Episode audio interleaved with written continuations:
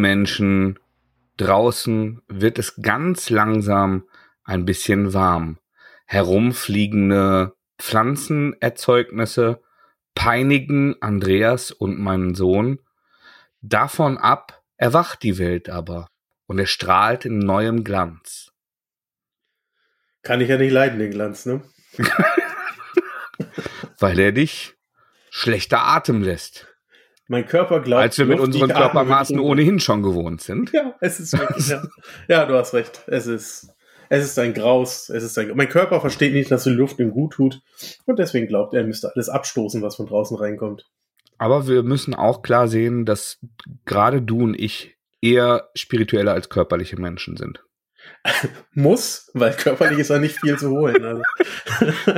Quantitativ ist diese Aussage nicht korrekt. Das stimmt. Aber, ja. aber qualitativ. Boah. Es, niemand kann so gute dicken Witze machen wie Dicke eigentlich, oder? Ja, ist auch ein bisschen Selbstschutz, ne? Total, total. Also die Dicken sind auch immer die Lustigen. Ne? Ein bisschen traurig dann auch. Auch, aber auch. alleine dann. Ach nein, ich fange jetzt nicht an zu singen. Äh, wie geht's dir denn abgesehen von, äh, von deiner körperlichen Reaktion auf das Erwachen der Welt? Eigentlich ganz gut. Ähm, eigentlich freue ich mich auch über Sonnenschein, denn ich habe eine Photovoltaikanlage aufs Dach bekommen und verfluche jetzt jede Wolke, die vorbeikommt. und schreie sie an wie ein alter Mann, ob sie mir Strom klauen. Kann ich am Klimawandel nicht wenigstens verdienen, du Scheißwolke? Ja, wie so ein FDP-Wähler. Ja. Ja.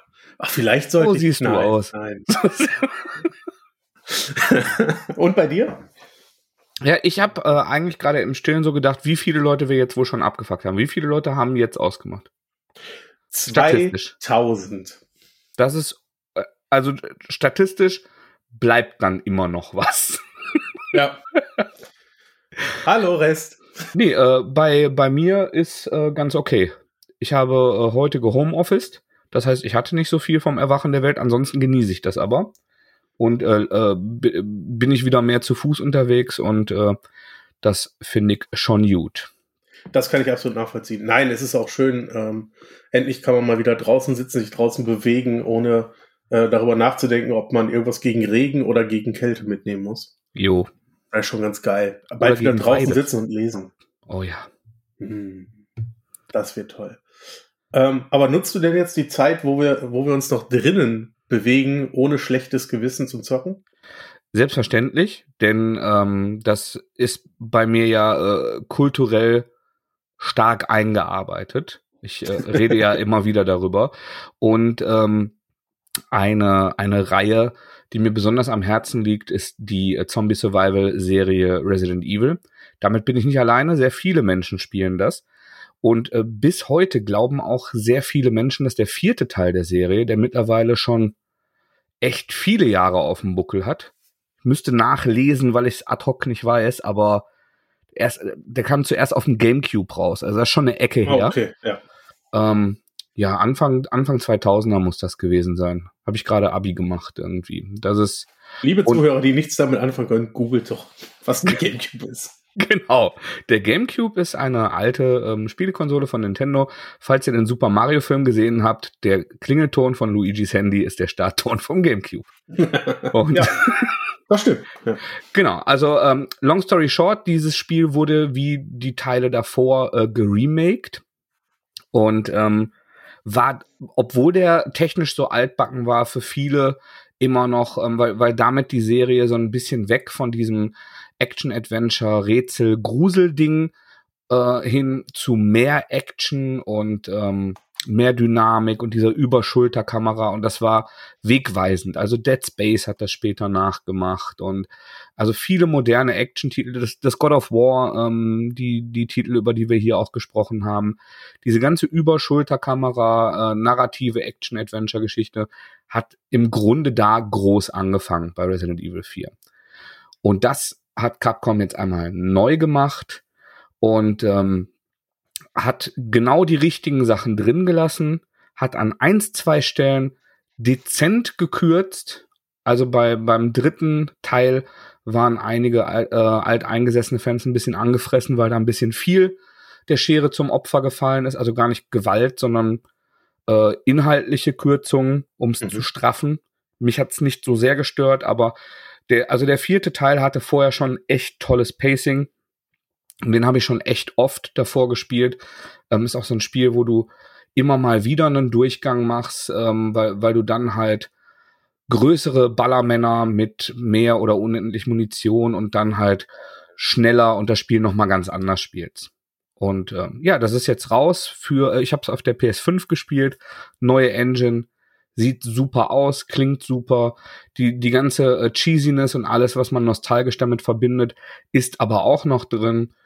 Und ähm, ich kann mich der, der fast einhelligen Meinung der Fachpresse anschließen, dass damit jetzt auch objektiv Resident Evil 4 wieder äh, an der auf, auf dem Thron des, äh, des besten Titels der, ähm, der Reihe sitzt und der lohnenswert es ist. Tatsächlich auch für Leute, die davor nicht gespielt haben, weil die Story ist ganz großer Trash-Unfug, passt auf den Bierdeckel und wird davor auch erzählt. Und ähm, ja, also es sieht fantastisch aus. Die, die Steuerung ist modernisiert.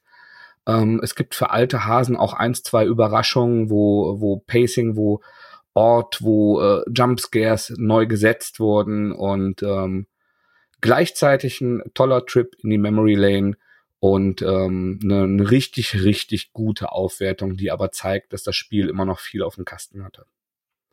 Das klingt echt gut. Sollte man.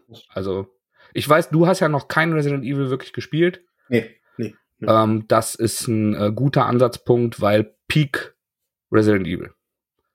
Interessant, ja. Ich finde vor allen Dingen interessant, dass ich in letzter Zeit so diese, also was heißt in letzter Zeit, in den letzten Jahren äh, eher sich so an Remakes versucht wird.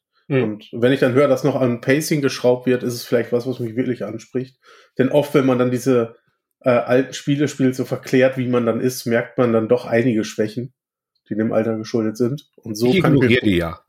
Ja, das, also ich ja auch bei, bei Dingen, die ich, die ich gerne mag, ignoriere ich die ja auch. Genau. Ähm, aber trotzdem natürlich interessant, wenn man jetzt neu reinkommt, äh, dass es dann so so ein bisschen modernisiert wird und man nicht ganz so das Gefühl hat, einen so alten Titel in der Hand zu haben.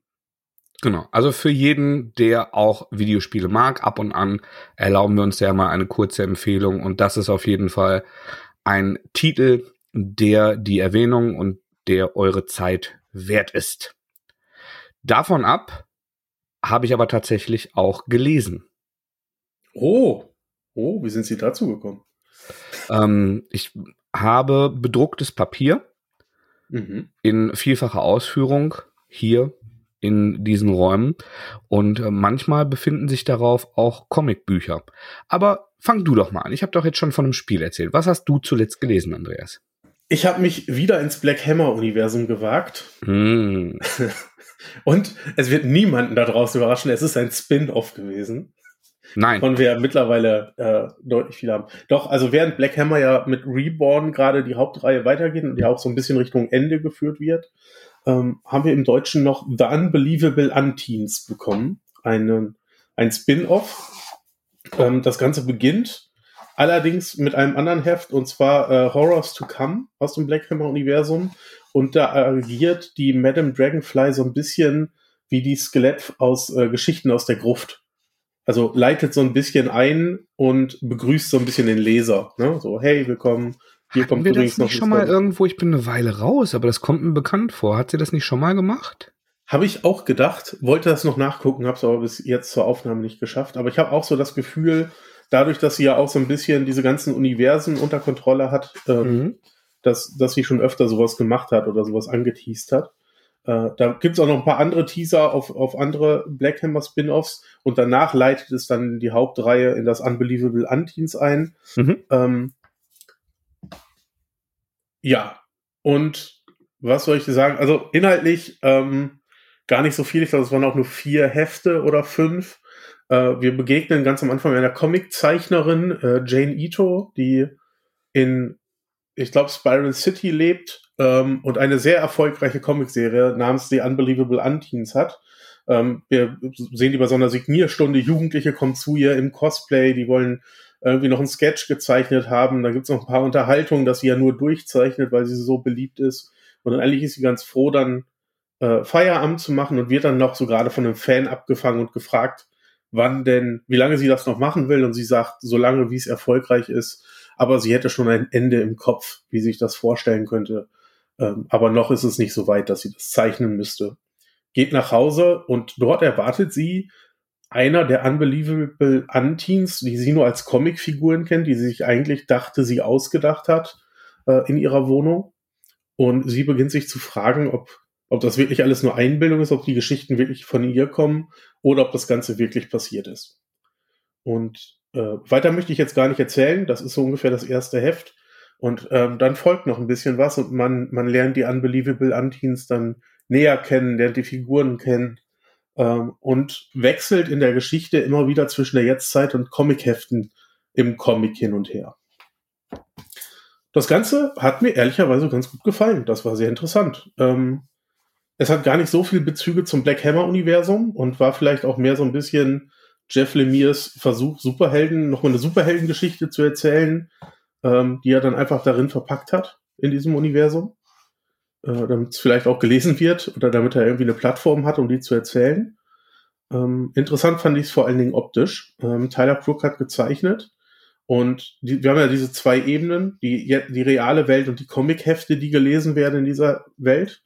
Und die Jetzt-Welt fand ich vor allen Dingen interessant, weil der hat ganz klare Outlines genommen, äh, die, die echt gut aussehen und hat dann so ein bisschen wie mit Wasserfarbe oder so darin, hat er das Ganze koloriert, so dass die Farben immer so ein bisschen verschwimmen ineinander. Und die Comic-Hefte hatten dann so eine sehr flächige Kolorierung, so dass man das direkt auseinanderhalten konnte. Die sehen halt mhm. halt sehr naja, die sehen halt sehr nach Comicheften aus, so wie man sich das dann so ein bisschen vorstellt. So ein bisschen 80er-mäßig? Ja, genau, so ein bisschen 80er-mäßig. Ähm, nicht ganz so viele Schatten, nicht viele Schraffuren. Mhm. Ähm, und das war echt cool. Das war ein, ein schöner Trip dadurch. Ähm, und ich habe mich sehr gut unterhalten gefühlt über den Abend. Ähm, eine sehr emotionale Geschichte mit einem, mit einem schönen Ende. Ähm, doch, kann ich durchaus empfehlen. Und das habe ich schon gar nicht mehr so lange über einen Spin-off äh, von Black Hammer gesagt. Ist jetzt aber auch nichts, was man gelesen haben muss, wenn man das Black Hammer-Universum verstehen möchte. Und auch nichts, was man auch so aus der Reihe unbedingt, unbedingt haben muss. Ich fand aber, das ja am Anfang richtig gut, Black ja. Hammer, und finde auch immer noch, also ich, äh, äh Dr. Light oder Barb Alien finde ich auch immer noch absolut fantastisch. Aber habe ja irgendwann dann auch gesagt, okay, ich widme mich mal anderen Welten, weil man ja irgendwo auch äh, sehen muss, wo man bleibt. Mhm. Und äh, weil, weil Emo und du ähm, der, der ganzen Geschichte, glaube ich, auch noch die Stange halten wollten. Aber ist das jetzt, bist du subjektiv satt oder erreicht das einfach auch nicht die, die Klasse, die Intensität von so einem Dr. Light oder von so einem Barb Alien? Du meinst wahrscheinlich Dr. Star oder Andromeda heißt er jetzt, glaube ich. Danke, Dr. Star, nicht Dr. Light. Ja. Ähm, nein, die Klasse erreicht das überhaupt nicht. Das ist bessere Unterhaltungskultur. Das ist besser als viele der Reihen, die ich bei Marvel bekomme. Mhm. Ne, so, das, das ist, würde ich sagen, schon, schon besser und unterhält mich mehr und ist auch halt in sich abgeschlossen, was für mich auch immer einen hohen Mehrwert bietet. Ähm, wenn wir auf, auf die normale Hauptreihe gucken, auf Reborn aktuell, würde ich auch sagen, das erreicht nicht die Klassen, die wir am Anfang bekommen haben. Aber ich fand den letzten Aufschlag bei Reborn so gut, dass ich es jetzt auch zu Ende lesen will. Also es hat mich wieder so sehr bekommen, das hat so ein paar Aspekte, äh, wo ich sage, die, das möchte ich jetzt weiter verfolgen. Ja, und vielleicht gucke ich dann auch nochmal. Soweit unterhält es mich halt noch sehr, sehr gut, aber nein, äh, ich glaube, die Hochzeit ist da einfach vorbei. Mhm. Und die wichtigsten Ideen hat er wahrscheinlich auch direkt zum Anfang verbraten. Ja Oder sagen wir verarbeitet. Nein, machst du ja auch so lange. Die Sachen vom Anfang sind dann ja nicht kaputt. Nee, gar nicht, gar nicht. Und das machst du ja wahrscheinlich auch so lange, wie du Aufmerksamkeit hast und du die Möglichkeiten hast, diese Reihe überhaupt aufzubauen. Ähm, du weißt ja nicht, wann du aufhören musst. Und wenn du dann noch irgendwie 20 gute Ideen hast, ist das auch egal für die Verkaufszahlen.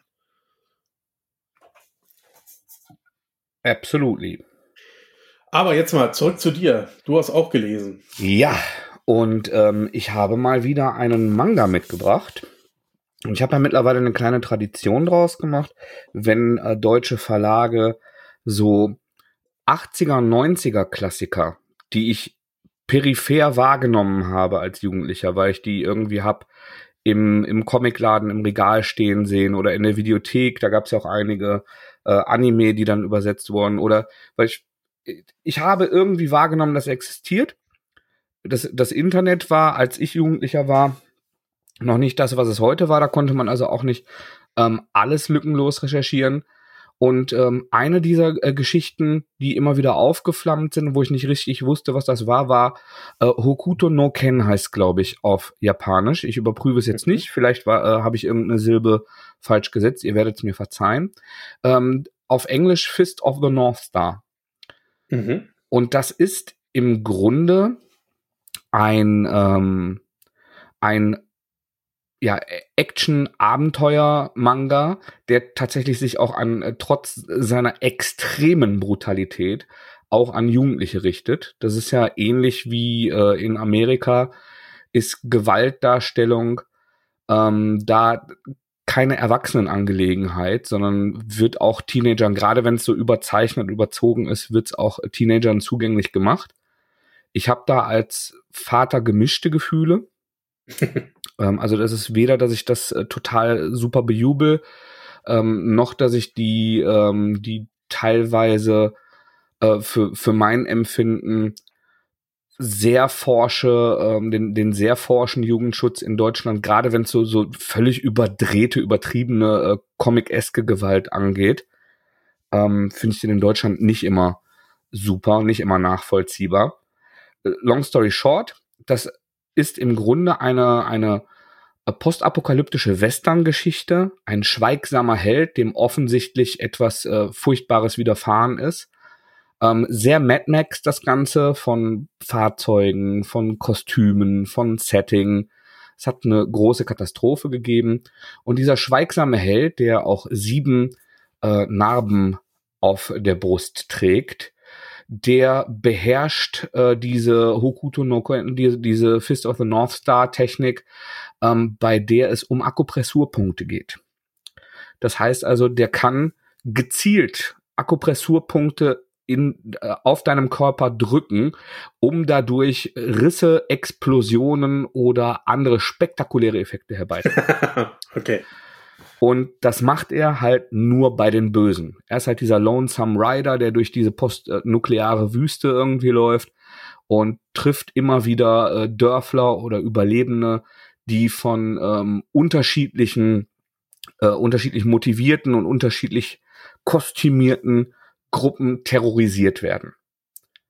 Ne, das sind äh, Ex-Militärs, die, äh, die sich da so, so Milizen zusammenbauen und dann äh, Frauen aus den Nachbardörfern entführen, um sich ein, Harem zusammenzubauen oder die äh, Kindern und äh, ne, es gibt einmal so, so eine Art Kinderhort, dem dann das Wasser aus dem Brunnen weggesoffen wird von, von irgendwelchen brutalen Bikern und so. Und der schlägt die halt alle völlig kaputt. Mhm. Also im, im Grunde ich habe jetzt zwei von diesen ähm, bei CrossCult erschienen, ich drehe mich gerade mal, bei CrossCult erschienenen Master Edition Hardcovers, die glaube ich immer zwei oder drei reguläre Bände äh, enthalten, gelesen. Und das ist, da passiert eine ganze Zeit lang gleichförmig das Gleiche, auf einem extrem hohen zeichnerischen Niveau. Ähm, von äh, Tetsuo Hara sind die Zeichnungen. Und man sieht schon, dass, dass das so einen Kultstatus genießt und dass auch heute, ähm, wo es so viel mehr Erzeugnisse gibt, da noch drüber gesprochen wird, liegt einfach daran, dass der ein krasser Zeichner ist. Was Bildaufbau angeht, was Dynamik angeht. Ähm, ich bin mir sicher, dass jemand, der, der das noch mehr differenzieren kann und der mehr Manga kennt als ich, da auch ähm, genau aufschlüsseln kann, was davon inspiriert ist. Es ist auf jeden Fall eine Menge. Mhm. Dafür, dass es schon so alt ist. Und sieht es immer noch sehr ähm, modern und sehr gewaltig aus. Gesichtsausdrücke. Ähm, ja, also das wiederholt sich und das ist schon eine, eine Ansammlung von spektakulären äh, Gewalt- und Prügelszenen mit überzeichneten, überdrehten Charakteren in dieser postapokalyptischen Welt. Und bis kurz vor Ende des zweiten Bandes, ich habe die ersten zwei gelesen, habe ich mir auch gedacht, boah, das ist geil, das macht Spaß. Aber ich glaube, ich bin zu alt dafür. Ich glaube, das gibt mir nicht genug und ich glaube, das wiederholt sich mir jetzt gerade zu viel. Und ähm, dann de, gegen Ende des zweiten Bandes ähm, werden noch mal andere Charaktere ähm, dazugeholt. Also gibt gibt's auch mal ein, ein anderes Wesen als immer nur ähm, menschliche äh, Widersacher, die halt besonders gut kämpfen können oder eine andere Technik haben. Es gibt dann halt so, so einen Spiegel des Helden, so einen Zerspiegel, der das äh, ganz ähnlich macht, aber dann halt nicht dieser, dieser gütige, schweigsame ist, sondern so, so ein richtig ekelhafter, brutaler Typ, der aber ansonsten sehr viel Ähnlichkeit mit dem Helden hat. Und äh, das hat mich jetzt wieder genug angefixt, dass ich doch noch weiterlesen werde. Interessant, ja. Also vor allem, dass du noch weitermachst. Ich habe gerade mal geguckt, das wären ja 15 Bände. Das werden 15 von diesen Master-Editionen? So habe ich das jetzt verstanden, ja. Ich glaube, das sind ursprünglich 15 gewesen. Das sind drei pro. Also dann. Also nach meiner Recherche waren das ursprünglich 27 Sammelbände. Ja, also da du recherchiert hast, ist deine Recherche mehr wert. Ich habe nämlich nicht. Naja, ja. Also, ja, genau. Also was ich recherchiere, habe 27 so kleine Bände. Und die sind dann in so 15 Sammelbänden, die für sich abgeschlossen sind, jeder Sammelband ähm, rausgekommen. Jesus Christ. Ob ich das durchziehe, weiß ich noch nicht. Aber das sieht geil aus und äh, macht dem 14-Jährigen in mir viel Spaß. mal, mal gucken, wie weit ich das noch ziehe. Ja, ich meine, im Zweifel liest man noch drei und ist dann auch super zufrieden. Das ist ja. Äh, genau. Mir ging es ja mit Dragon Ball nicht anders. Ich habe bei der Mitte dann ja auch abgebrochen. Manchmal ist das so. Aber klingt gut. Äh, vielleicht gucke ich da auch noch mal rein. Äh, also zu Recht ein Klassiker, sieht geil aus, fetzt und ist halt äh, wer, wer als äh, Jugendlicher Mortal Kombat und äh, Doom gespielt hat und so, so Martial Arts, Postapokalyptik-Zeug mag, ja. der, äh, den wird das glücklich machen. Wie, wie explizit ist es denn in den Zeichnungen? Also sehr. Also okay. ich habe ich hab immer wieder, ähm, ich, ich zuck ja immer zusammen, wenn wenn diese Haremsfrauen entführen Geschichten kommen, dann, mm. dann wird's ja gar nicht, weil ich finde, dass das Szenen sind, die, also weil ich finde, dass sexuelle Gewalt grundsätzlich nicht in Kunst dargestellt werden dürfte. Ich finde es in Unterhaltung halt sehr, sehr oft cringe und daneben. Mhm. Und ähm, immer, wenn es, ähm, wenn es in diese Richtung geht, auch was, was Demütigung äh, irgendwie von Gefangenen und so weiter angeht, ähm, kriegt das überraschend oft geschmackvoll die Kurve ohne also. irgendwie so, so mies Exploitation-mäßig äh, die, ähm, die Kamera drauf zu halten. Das mag ich persönlich nicht. Ja, und verstehe ich. Frage mich dann auch immer in dem Moment, ist das wirklich nötig, damit es hier unterhaltsamer wird? Ich glaube, nein. Genau, also, und, und vielleicht ist, ist ähm, genau da, also ich, ich verachte im realen Leben Gewalt ja völlig. Ich finde ja einfach in dieser Überzeichnung, in diesem Science Fiction, in diesem äh, in, in diesem ähm, fantastischen Kontext finde ich drastische Gewalt unterhaltend, nicht reale.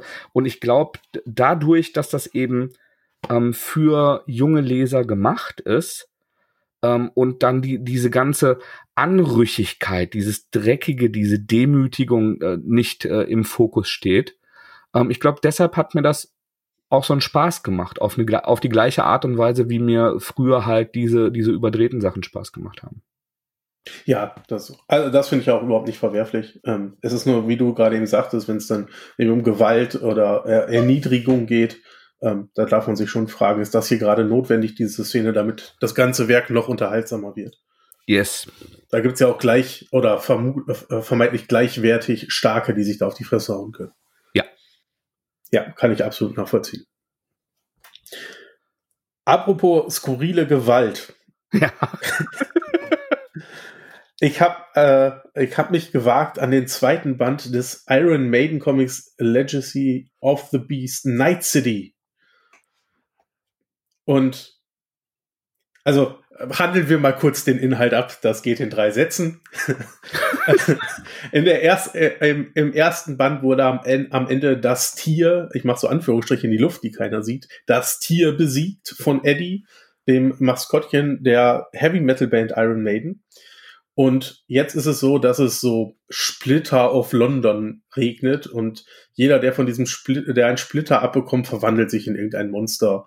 Ähm, ja, und jetzt. Haben wir alle schon mal durchgemacht. Eben, jetzt ist London ist so ein Loch von Monstern, gewalttätigen Banden und Eddie muss da durch. Er hat irgendwie so einen komischen Alchemisten, der ihm hilft. Ähm, auf dem Weg lernt er noch eine Frau kennen, die natürlich die ganze Zeit äh, bauchfrei, aber sonst Leder trägt. Ähm, ja, gut gebaut, würde man wahrscheinlich sagen. Ja, ich verstehe. Die, die gute Dame. Äh, und das zeigt sie auch die ganze Zeit über. Ihre Waffe ist auch eine Lederpeitsche. Naja. Ähm, die kämpfen sich da so ist durch. Ist das effektiv gegen durch Splitter mutierte Dämonen? Sind Nein. Peitschen da effektiv? Gar nicht. Aber ja. wie sollte sie sonst auf den Boden fallen? Ja, verstehe. Ja. Ähm, Nein, also das ist, das ist der Inhalt. ähm, passt auch nicht, also da brauchst du nicht mal einen Bierdeckel für, um das, um das zu beschreiben. Ja. Macht aber ja auch nichts, ähm, denn das sieht ganz cool aus. Ehrlicherweise, bei dem ersten Band, den ich davon gelesen habe, äh, war ich, saß ich am Ende da und dachte, boah, da musst du schon ganz schöner Iron Maiden-Fan sein, damit du dem irgendwie was abgewinnen kannst. Aber bist du ja. Bin ich, bin ich sehr groß. Liebe Grüße an Timo Würz, mit dem ich äh, meist einmal im Jahr auf Iron Maiden Konzert fahre. Ähm, genau. Und daher konnte ich mit dem ersten Band auch was anfangen und beim zweiten hatte ich so ein bisschen das, die Befürchtung, das passiert nochmal. Mhm. Aber ich wurde eines Besseren belehrt. Ähm, ich glaube, das ist eine, das ist eine Action-Story, die so ein bisschen, ich würde sagen, an so 80er Jahre Filme erinnert. Ja, cool. du, hast dann, du hast dann irgendwie so, ja genau, du hast ein paar Flammen im Hintergrund und dann stehen da die coolen Rocker mit in Lederkluft mit so langen Ketten und bedrohen die und dann müssen sie gegeneinander kämpfen. Ähm, und da gibt's ein, zwei brenzliche Szenen, obwohl dir natürlich klar ist, dass der Held das schaffen wird. Und ähm, es gibt ganz viele Iron Maiden-Zitate natürlich, ähm, die da immer wieder verbaut werden oder die Lieder, die dann äh, zitiert werden. Und das ist schön gezeichnet. Ähm, und macht dann einfach Spaß. Macht dann einfach Spaß zu lesen, sich da so ein bisschen durchzuarbeiten. Ein bisschen nervig finde ich, dass der Eddie nicht reden kann. Also der macht nur so, so Grummellaute und alle anderen verstehen ihn, aber du als Leser halt nicht. Ähm, fand ich ein bisschen schade. Ist natürlich auch so ein, so ein bisschen lazy writing. Dann brauchst du keine richtigen Dialoge schreiben, weil die anderen brauchen dann nur sowas sagen wie, ja, stimmt, wir sollten sie besiegen.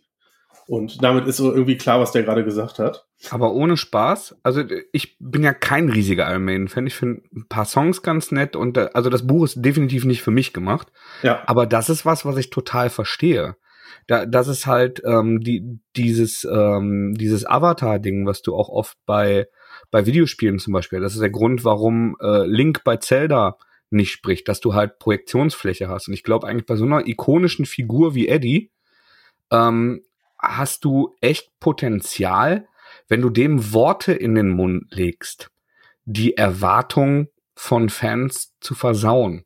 Absolut, und, die, absolut, ja. und diese Person, die, die, die du da äh, rein interpretiert hast, ähm, überhaupt nicht zu treffen. Und vielleicht ist das gar, gar nicht lazy, sondern pfiffig. Vielleicht, vielleicht auch das. Ja, hast du komplett recht. Ähm, vielleicht habe ich dann an, an, den falschen Blick drauf gehabt. Ähm, es wirkt ja nur manchmal ein bisschen stumpf. Ne? Mhm. Also, wenn irgendwas grummelt und die anderen dann nur sagen, ja, genau, so sehe ich das auch. Und du denkst, was siehst du auch? Ähm, naja.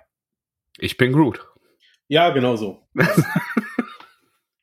Aber ich, ich würde behaupten, wenn jemand einen Iron Maiden-Fan kennt, ähm, dem wird das Spaß machen. Der wird sich da gerne durcharbeiten, der wird das gerne durchlesen. Ähm, Ende offen, natürlich. Äh, also eine Fortsetzung ist möglich. Es gibt am Ende eine echt coole Ka ähm, Covergalerie die man sich auch gut angucken kann.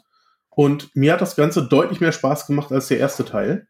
Und ich kann mir auch vorstellen, dass das für Leute ist, die sonst keine Comics lesen, aber Iron Maiden-Fans sind, dass die da sehr großes Interesse dran haben, äh, dieses Buch im Regal stehen zu haben. Es ist auch keine zwei hinten drauf. Nur mal so. für wen das wichtig ist. Ja. Ähm, ich würde noch ganz gerne was zur Ausführung sagen, denn der ganze Schinken kostet direkt 43 Euro. das ist die, Geld. Ja, exakt. Das ist Geld. Das sind 164 Seiten. Mhm. Ähm, also gar nicht so wenig, aber es ist in einem großen Hardcover und man hat so Metallecken, so vergoldete Metallecken. Cool. Ähm, das sieht echt cool und wertig aus und macht's für mich aus meiner Sicht zu einem noch geileren Geschenk, wenn man das dann jemandem gibt. Ähm, das hat wirklich was Wertiges und das stellt man sich auch gerne in den Schrank. Also das sieht dann auch noch cool aus, nachdem man es gelesen hat und neben seine, seine Plattencover stellen kann. Äh, ich kann es nur empfehlen. Der hat es auch in zwei, mit zwei verschiedenen Covern rausgebracht. Ähm, kriegt man dann im Insekten, beim Insektenhausverlag. Ich weiß nicht, ob ich schon gesagt habe. Nee, noch nicht, aber Insekten. regelmäßige Hörer haben sich fast denken können. Ja, ich glaube auch. Aber das war, das war überraschend cool. Also habe ich nicht mitgerechnet, dass mir es am Ende so viel Spaß macht ähm, und ich da so gerne durchblätter. Schön.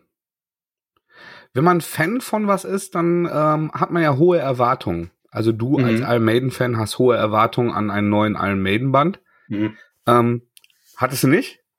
Nach dem ersten, also es ist schon ein Merchandise-Produkt, ne? Also machen wir uns nichts vor. Das ist ein Merchandise-Produkt. Mhm. Aber dafür war es gut. Das ist die Hauptsache. Ja. Aber du hattest hohe Erwartungen. Ich hatte äh, hohe, aber für, äh, ähnlich wie bei dir, jetzt etwas, ich bin ja ein Fan von Joe Hill. Äh, Lock and Key rangiert ja in meinen ewigen Comic Top 3. Ja. Und ähm, auch The Cape ist absolut fantastisch und muss jeder gelesen haben. Mhm. Ähm, aber ich habe jetzt auch schon Joe Hill Sachen gelesen oder Sachen unter dem Label von äh, dem Sublabel von Joe Hill, ähm, die ich nur ganz gut fand. Mhm. Ganz gut ist es aber mindestens immer. Jetzt ist mit Sea Dogs Blutige Wellen ein Sammelband von einer Fortsetzungsgeschichte erschienen, die über mehrere Reihen gelaufen ist. Und zwar über ein Korb voller Köpfe. Mhm. Da gibt es übrigens auch eine Querreferenz zu, dass es in der gleichen Welt spielt. Wer also ähm, da der Überfan äh, von äh, dieser Reihe, die bei mir auch im, mit dem zweiten Band nochmal echt gewonnen hat, äh, ist, das ge gehört peripher dazu. Ähm, das Puppenhaus im tiefen, tiefen Wald, Daphne Byrne und Schiff der lebenden Toten. Ähm, über die Hefte dieser bereits bei Panini als Paperback erschienenen Reihen ähm, sind die Sea Dogs rausgekommen. Immer als so zwei bis sechs Seiten Häppchen die immer mit so einem äh, Talking Head, auch hier diesem äh, Tales from the Crypt und Creepy, diesen, diesen alten Horror-Comics ähm, nachempfunden, bevor der Comics Code eingeführt wurde. Und ähm, handeln von einem Schiff zur Zeit des amerikanischen Unabhängigkeitskrieges. Wenn also nach der Kolonialisierung die, äh, die amerikanischen Siedler versuchen, sich von, von diesem äh, Steuerwürgegriff der Kolonialmächte zu lösen. Und da gibt es einen Protagonisten, der, also die, das ist am Anfang auch ähm, aufgeschlüsselt, ähm, redaktionell, inwiefern die, da es da Überschneidungen mit realen Personen gibt. Die, die Boston Tea Party hat man vielleicht mal von gehört, gehört, mhm. wenn man vom, also Unabhängigkeitskrieg ist auch kein Thema, in, der, in dem ich wahnsinnig tief drin bin. Und da geht es darum, dass an Bord eines Schiffs, das von den Kolon äh, von, von England geschickt wird, um halt äh, Abtrünnige einzufangen und die, die Macht de, der englischen Krone auszuüben. Ähm, ein Player ähm, schleust da Werwölfe ein. Okay. Die, oder Wehrhunde. Einer sieht auch aus wie so eine dänische Dogge, die dann halt nach und nach die Crew dezimieren und äh, auffressen und dafür Angst und Schrecken sorgen sollen und im Grunde demoralisieren sollen. Das hat sehr, sehr viel Potenzial, aber man merkt dem, dem Band schon an, ähm, das Pacing war ursprünglich nicht so gedacht. Das Pacing war ursprünglich so gedacht, dass du immer ein paar Seiten, immer so eine Slice hast. Es sind sehr viele Charaktere, sehr viele. Das wird irgendwann auch mal aufgeschlüsselt. Und es es ist so ein bisschen ein Whodunit-Ratespiel auch. Wer ist denn jetzt der Wolf? Also ah, nicht okay. du, sondern ähm, wer, äh, sondern wer ähm, hat denn da die Crew zerfleddert? Und das ist am Ende auch einigermaßen äh, überraschend und pfiffig gemacht. Es hat äh, deftige Gewalt, nicht so deftig wie äh, Fist of the North Star, aber schon äh, durchaus äh, weiter oben auf der Richterskala. Ist gruselig, ist spannend, aber ist nicht dafür gemacht, das in die Hand zu nehmen und ähm, in einem durchzuziehen. Weil du, du merkst halt, diese, diese kurzen Episoden waren für sich stehend konzipiert. Und wenn du da halt hier diese, diese 100 Seiten hintereinander wegliest, dann holpert das so ein bisschen. Mhm. Als würdest du halt so, so eine Reihe von, von kurzen Nummern, von, von Kurzgeschichten, die eigentlich dir episodisch erzählt werden sollen, hintereinander weghören. Ja, ich weiß, was du meinst, ja. ja also das ist trotzdem kohärent, das ist eine Geschichte, das ist spannend, das ist gut. Ähm, es ist auch toll gezeichnet, hat also Ähm, von, von den Zeichnungen her auf jeden Fall dieses, ähm, dieses Vintage Horror Comic Flair, ist aber moderner koloriert, wodurch es dann halt in, insgesamt auch frischer wirkt und nicht so altbacken. Und es ist ein cooles Special Interest Ding, das aber auch ähm, se seine Schwächen hat. Interessant, ja. Also ich fand die Prämisse klang richtig cool. Die ist auch cool. Da hätte ich, da hätte ich richtig Bock drauf gehabt. Ähm, ich sehe gerade, es sind auch nur in Anführungsstrichen 100 Seiten. Genau. Ähm, das ja. Und für 13 Euro. Das habe ich schon lange nicht mehr. Paperback für 13 Euro. Schon lange nicht mehr erblickt. Das ist auch cool. Das ja. ist special, das ist cool. Ähm, das, das weicht auch tatsächlich von, von den anderen ähm, Hill House Comics ab und hat noch mal viel Alleinstellungsmerkmale. Aber das, das Pacing ruckelt. Das muss einem klar sein. Oder man legt das auf den, auf den Nachttisch und liest halt immer so eins, zwei Slices davon. Zwischen ja, einem ja. größeren Buch oder so. Das funktioniert, glaube ich, ganz, das funktioniert besser, als äh, sich, wie ich es gemacht habe, einen Abend hinzusetzen, das so am Stück zu rattern. Mhm. Interessant. Erkenne ich denn, wo mal geschnitten war? Also kommt ja, da noch klar. ein neues also, die, Intro, also jede jede neue Episode hat ja so einen äh, so einen Talking Head, so einen äh, Ah, okay, der bleibt so ein Crypt Keeper Verschnitt. Ja. Genau. Ja. Ja, wenn der noch drin bleibt. Also für mich wäre das dann tatsächlich eine Option, den einfach da hinzulegen und jeden Abend irgendwie dann meine zwei, drei Seiten zu lesen. Ja, kann man dann, gut machen. Dann ist man ja irgendwann auch durch. Lege ich dir hin, nimmst du nächstes Mal mit. Cool. Ja, gerne. Das, ähm, was sagst du jetzt so allgemein zu der Joe Hill-Reihe? Ich glaube, das war ja so ein bisschen der Abschluss, ne? Ja, ähm, viele Sachen, die echt gut waren, also tatsächlich auch äh, von von Autoren, die Hill ja da empfohlen hat, äh, wo er nicht selbst geschrieben hat. Ähm, ich ich habe, glaube ich, die ganze Zeit auf, ein, auf eine legitime Nachfolge von Lock and Key gehofft mhm. und die nicht bekommen. Wobei ich sagen muss, ähm, dass das Puppenhaus, das habe ich, glaube ich, auch hier besprochen, das war schon sehr, sehr weit vorne und den äh, nicht Korb voller Köpfe, sondern den zweiten ist ja noch gar nicht so lange her, dass ich es besprochen habe. Kühlschrank voller Köpfe. Danke, der Kühlschrank voller Köpfe.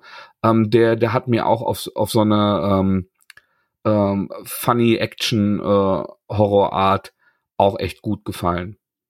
Sehr schön. Also so, so ein augenzwinkerndes Ding war das. Ja, ich habe Korb voller Köpfe jetzt vor drei Wochen das erste Mal gelesen. Ja. Wie mochtest du den? Sehr gerne, sehr gerne es war genau wie du sagtest, es ist halt so ein, so ein ja, Slasher nicht, aber so ein, so ein Horror-Ding. Erinnert so ein bisschen an die 80er, 90er ähm, und ist kurzweilig. So, das, ich fand das echt cool. Das, und Kühlschrank möchte ich jetzt auch lesen. Also, den fand ich auch noch deutlich besser. Aber äh, ganz kurzer, äh, ganz kurze Side Note: 80er, 90er äh, Funny Horror. Magst du Gremlins? Ja, ja. Hast du diesen Trailer? Ich habe vor, äh, vorhin äh, fast jedem, den ich kenne, diesen Trailer von dieser neuen Animationsserie geschickt. Ich habe nur gesehen, dass du es geschickt hast. Ähm, ich habe noch nicht reingeguckt. Das ist also ir irgendwas mit Off the Mogwai. Da bin ich, da bin ich hot vor. Da bin ich gespannt. ja, ich, ähm, warum ich nicht reingeguckt habe und jetzt sind wir schon ganz off von dem Talk, aber egal. Äh, ich bin derzeit ein bisschen übersättigt mit Ankündigungen für Dinge, die mich interessieren. Ja, ich fühle ich hart. Ne? Man, also kommt, man kommt nicht nach, alles zu gucken, wo man total Bock drauf hat. Genau, und ich gucke jetzt auch den Trailer und ich weiß übermorgen wahrscheinlich auch gar nicht mehr, dass ich ihn gesehen habe, weil übermorgen schon das, der nächste Trailer kommt. Ich habe eben gesehen, der erste Teaser für Harry Potter soll auch da sein, für die Serie. Ja, aber das ist ein, ein Schriftzug. Ach so. Hm. Das, ja, okay. also, es ist aber einfach so viel. Ich habe Andor noch nicht geguckt. Ich bin bei äh, Mandalorian bin ich ein paar Folgen im Rückstand also wenn meinem 20-jährigen Ich jemand gesagt hätte, dass es eine Willow-Fernsehserie gibt und ich die monatelang nicht gucke, weil so viel da ist, was ich höher priorisiere, hätte ich für verrückt erklärt. Aber gut. Ja, und genauso geht's mir. Ich habe noch nicht eine Star Wars-Serie gesehen. Ja. Ähm, ich habe jetzt ein Wow-Abo und gucke gerade Sopranos und danach sind noch 20 andere Serien da, die ich gucke. Ich, deswegen ähm, ist es derzeit schwer, da irgendwie noch hinterherzukommen und mich auch schwer, mich dafür zu freuen, dass da noch was kommt. Aber Gremlins, Mogwais, I mean.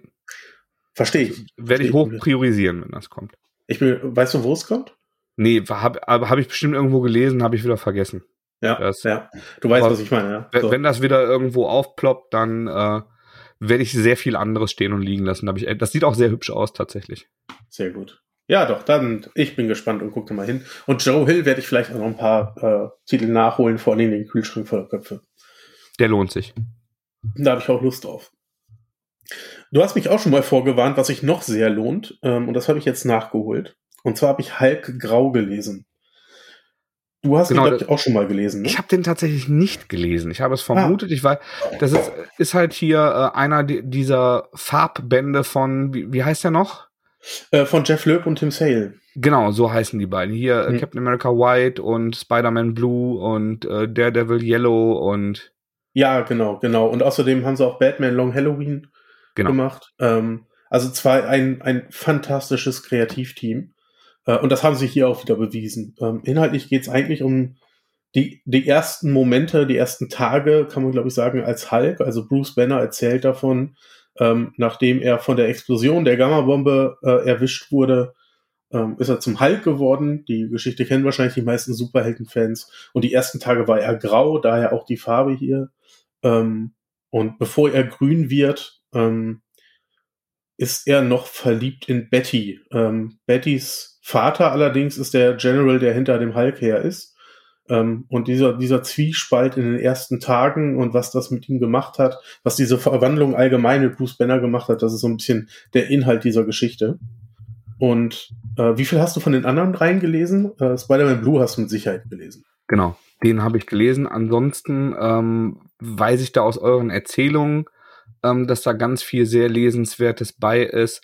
Aber ähm, da habe ich großen Nachholbedarf. Ich habe noch nichts sonst wirklich gelesen. Spider-Man Blue habe ich gelesen.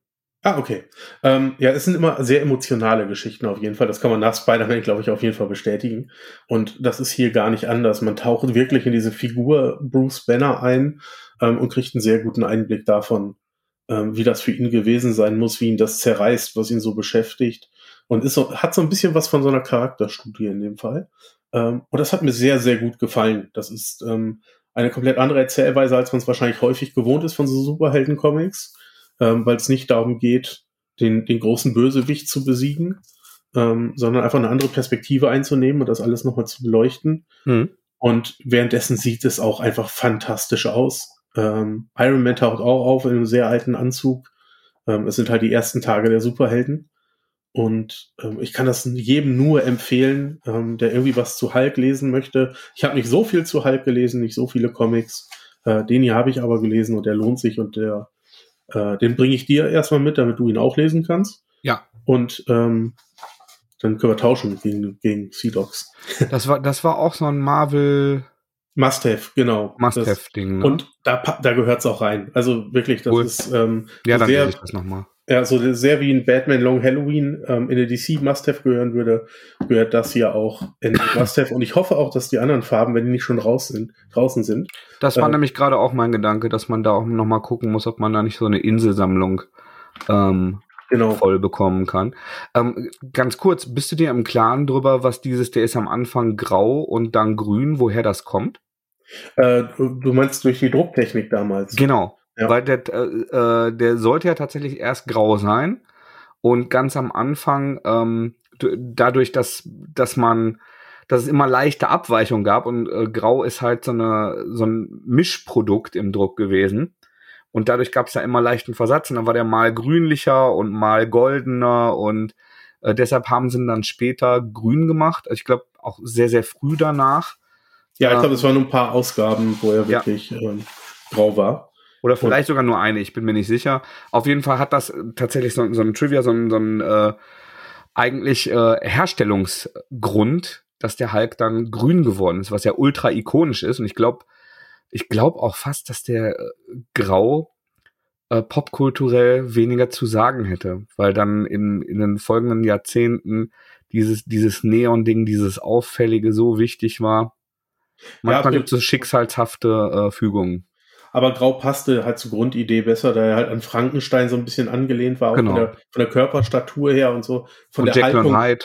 Ja, genau, man sieht immer so, die Arme hängen so runter und die Schultern hängen runter und der Kopf guckt vorne so ein bisschen rüber, als würde er den ganzen Tag am PC arbeiten, am Schreibtisch. Ja. Ähm, und schlurft dann so ein bisschen durch die Gegend. Ähm, und da passte das Graue wahrscheinlich dann einfach wirklich besser, aber aufgrund der Grunddrucktechnik äh, haben wir ihn heute grün und das ist ja auch, äh, war ja auch ein Erfolg. Kann man, glaube ich, so beschreiben. Aber äh, cool und dann werde ich auf jeden Fall auch nochmal äh, reinschauen. Dann sollten wir vielleicht wirklich nochmal da äh, Geiseln austauschen. Ja, gerne. Der, der Hulk hat ja wahnsinnig viele äh, Inkarnationen hinter sich. Und eine, äh, in, in die ich mich verliebt habe, auch vor gar nicht so langer Zeit, ich glaube, es war im letzten Jahr, ähm, dass Panini nochmal Future Imperfect rausgebracht hat. Halt eine, ähm, eine, eine sehr beliebte ähm, Hulk-Story in der Zukunft, wo Hulk als ähm, grausamer ähm, Despot über so ein äh, ja, so, so, so ein utopisches Königreich herrscht ähm, und wahnsinnig geworden ist. Und er ist dann der Maestro mit langem weißen Bart mhm. und äh, begegnet sich dann selbst. Und ähm, es ist jetzt ein dritter Maestro-Band erschienen, ähm, der dann aus, aus der Perspektive dieses, dieses bösen äh, Herrschers, der aus Banner geworden ist, weiter erzählt. Und ähm, die Dinger sind richtig gut. Die sind zeichnerisch inkonsistent. Also das sieht oft sehr hübsch aus. Dann gibt's so vereinzelte Panels, da denkst du dir, Alter, was, was ist los? Ist dein, ist dein Sohn am Tablet gewesen? Oder das ist. Also Perspektive oder Anatomie, was ist da so das, was. Beides. Und, und das sind auch wirklich okay. kurze Aussetzer. Das sieht überwiegend sehr gut aus. Mhm. Und dann gibt's wirklich so richtige Praktikanten-Fails. Also ich weiß, ich weiß sehr gut, was du meinst. Man hat oft das Gefühl, ah, guck mal, da musste das Heft fertig werden. Da kam die Deadline. Aber auch sehr schnell, Alter. Aber überwiegend äh, sieht, sieht das sehr hübsch aus. Ähm, hoher Detailgrad, äh, modern, knallig mit, äh, mit vielen Übergängen koloriert. Und ähm, es, es führt halt nahtlos ähm, die, ähm, die, die Geschichte fort. Also World War M heißt die Reihe im Englischen, Krieg um die Zukunft heißt sie in der Übersetzung. Ähm, funktioniert aber trotzdem auch hervorragend alleine. Und der große Spaß daran ist tatsächlich, dass ähm, einige verbliebene Charaktere, namentlich Dr. Doom, den er, den Maestro im Band davor auch schon richtig mit ihm den Boden aufgewischt hat, ähm, Namor als, äh, als so ambivalenter, nicht so richtig böser, nicht so richtig guter Charakter und Abomination ähm, mhm. sich äh, Maestros entledigen möchten und da zusammenspielen möchten. Und ähm, das die große Stärke, abgesehen von einigen echt coolen, großen Action-Monster-Kampfsequenzen, die, die einfach fetzen und Spaß machen, ähm, wie, wie man halt Marvel Comics als ein Teenager gelesen hat. Also ich habe mich da wirklich zurückversetzt gefühlt und die haben auf eine gleiche gute Weise unterhalten. Es gibt aber auch immer wieder in diesem Band ähm, tolle Dialoge zwischen diesen, ähm, diesen Charakteren, diesen Hauptcharakteren. Ähm, Blonsky, also die Abomination, besäuft sich irgendwann mit Namor an, an äh, aus Dr. Dooms Weinkeller geklautem Wein und äh, die sinnieren dann darüber, dass ja auch Namor einst ein Bösewicht war. Am Anfang gegen mhm. die Fantastic Four. Und äh, Blonsky äh, skizziert dann schon sehr, sehr glaubhaft, ähm, warum wer der Böse und wer der Gute ist, eine Frage der Perspektive ist. Und dass eigentlich fast alle Bösen ja auch irgendwelche ähm, Motivationen haben, die, die sie bei der richtigen Perspektive gar nicht mehr zu Bösen machen. Und dass ja in einer anderen Welt, in einer anderen Zeit, ähm, dieser Maestro, der wirklich sehr, sehr brutal und, äh, und finster ist, ja auch mal Bruce Banner war und ein schillernder und edler Held, der, äh, zu dem viele aufgesehen haben. Und ähm, diese, also einmal die sehr zart philosophische Auseinandersetzung mit dieser Idee, die sich aber immer wiederholt und immer wieder aufgegriffen und immer wieder angewandt wird, ähm, zusammen mit, mit so einem ähm, mit so einem zynischen, selbstironischen äh, Kevin Smith-Humor. Also ich finde, wenn die beiden da saufen und sich drüber unterhalten, was eigentlich gut und böse ist, ist auf jeden Fall, äh, das hätte auch ein Kevin Smith schreiben können. Ja, ich weiß ähm, sehr gut, was du meinst. Da, das ist nicht sensationell. Also das gehört nicht in ein Marvel Must-Have, aber das ist, das ist speziell. Das ist sehr gut gemacht. Das ist ähm, sehr segmentiert. Das heißt also, man muss nicht ähm, 500 Hefte und Serien parallel lesen, obwohl es wohl äh, in Hulk Future Imperfect oder was stand am Ende? Also die, diese Maestro-Geschichte wird wohl noch weiter fortgeführt. Mhm. In Hulk Dystopia geht's weiter. Da muss ich mich noch mal einlesen, wie, wie komplex es dann wird. Aber das ist, ähm, ge gehört auf jeden Fall zu den modernen Marvel-Sachen in den letzten Jahren, die mich mit am meisten erfreut haben und die ich auch gerne empfehle. Sehr cool. Ja, klingt auf jeden Fall nach einem wilden Ritt und ähm, wie du wie ich eben schon sagte, bei bei Hulk Grau und auch bei anderen Sachen, ich freue mich immer, wenn was abgeschlossen ist. Und das klang ja jetzt Total, sehr. ja. Das kann ich nachvollziehen. Du Mattes. Andreas. Ich glaube, wir haben es für heute, ne? Boah, das ist sehr gut, denn ich muss hart pipi. Dann will ich dich gar nicht so lange abhalten.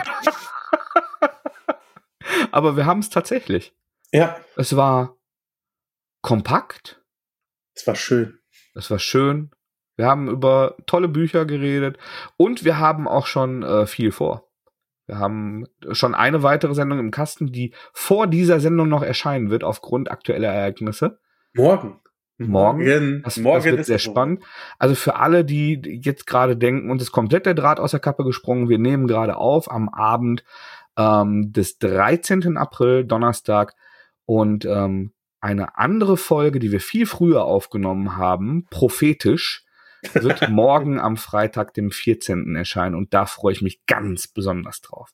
Ja. Und dann haben wir schon mit dem Emu ähm, gemeinsame Pläne für eine Kaffeefolge äh, über eine besondere Reihe gemacht, äh, die wir dann, über die wir dann auch nochmal ausführlich referieren möchten. Also es ist für jede Menge Nachschub gesorgt. Absolut. Wer mir auf Social Media folgt, äh, ich lese auch derzeit äh, die Ultimate X-Men. Und da werde ich demnächst bestimmt auch mal berichten, wie weit ich gekommen bin, ob ich es komplett geschafft habe und wie es mir gefallen hat. Aber noch Spannend. Ich habe ja neulich gerantet. Vielleicht überzeugst du mich ja doch, die nochmal äh, anzulesen. Ja, vielleicht. Vielleicht auch nicht. Mal gucken. Vielleicht auch nicht. Gibt mal ja gucken. genug andere Gibt schöne ja. Bücher. Absolut, absolut. Matthias, vielen lieben Dank. Ich danke dir, mein Lieber, und äh, einen schönen Abend. Euch da draußen auch vielen Dank und bis zum nächsten Mal. Tschüss. Ciao.